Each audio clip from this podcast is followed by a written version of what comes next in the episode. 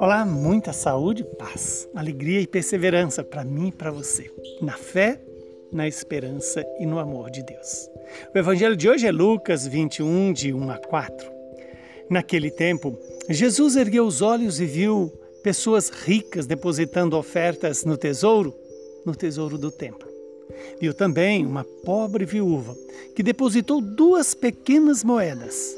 Diante disso, ele disse: em verdade eu vos digo que essa pobre viúva ofertou mais do que todos, pois todos eles depositaram como ofertas feitas a Deus aquilo que lhes sobrava.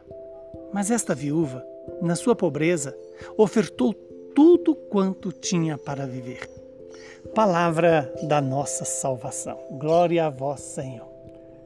Bendito seja Deus por esta palavra, que ela se cumpra em nossas vidas, perdoe os nossos pecados, que nos anime a viver no crescimento da fé. Da fé que é gerada pelo ouvido, da fé que se alimenta do corpo e sangue de Cristo, da fé que se alimenta da palavra viva do Pai, que é Jesus.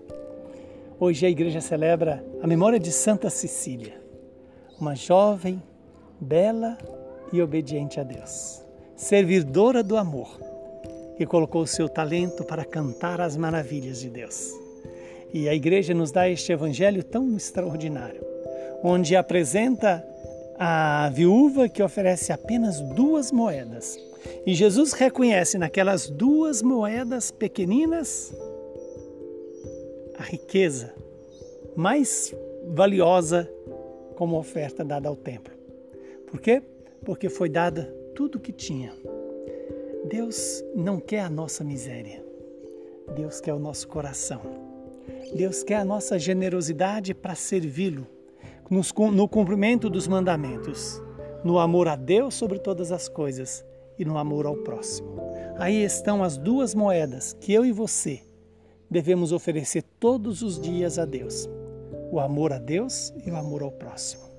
Nestas duas moedas está toda a nossa vida, está toda a nossa riqueza, mas também está toda a nossa pobreza, toda a nossa precariedade, que só é possível amar a Deus e ao próximo com a graça do Espírito Santo. Na verdade, ofertar duas pequenas moedas é ofertar toda a nossa possibilidade de querer amar a Deus e de querer amar os irmãos. Por quê? porque o querer está ao nosso alcance. O amar depende da força de Deus. Depende da riqueza de Deus, do Espírito Santo que nos renova e nos faça verdadeiros filhos amados de Deus. Que o Deus Todo-Poderoso nos abençoe, nos santifique, nos livre do mal e nos dê a paz. Ele que é Pai, Filho e Espírito Santo. Santa Cecília, rogai por nós.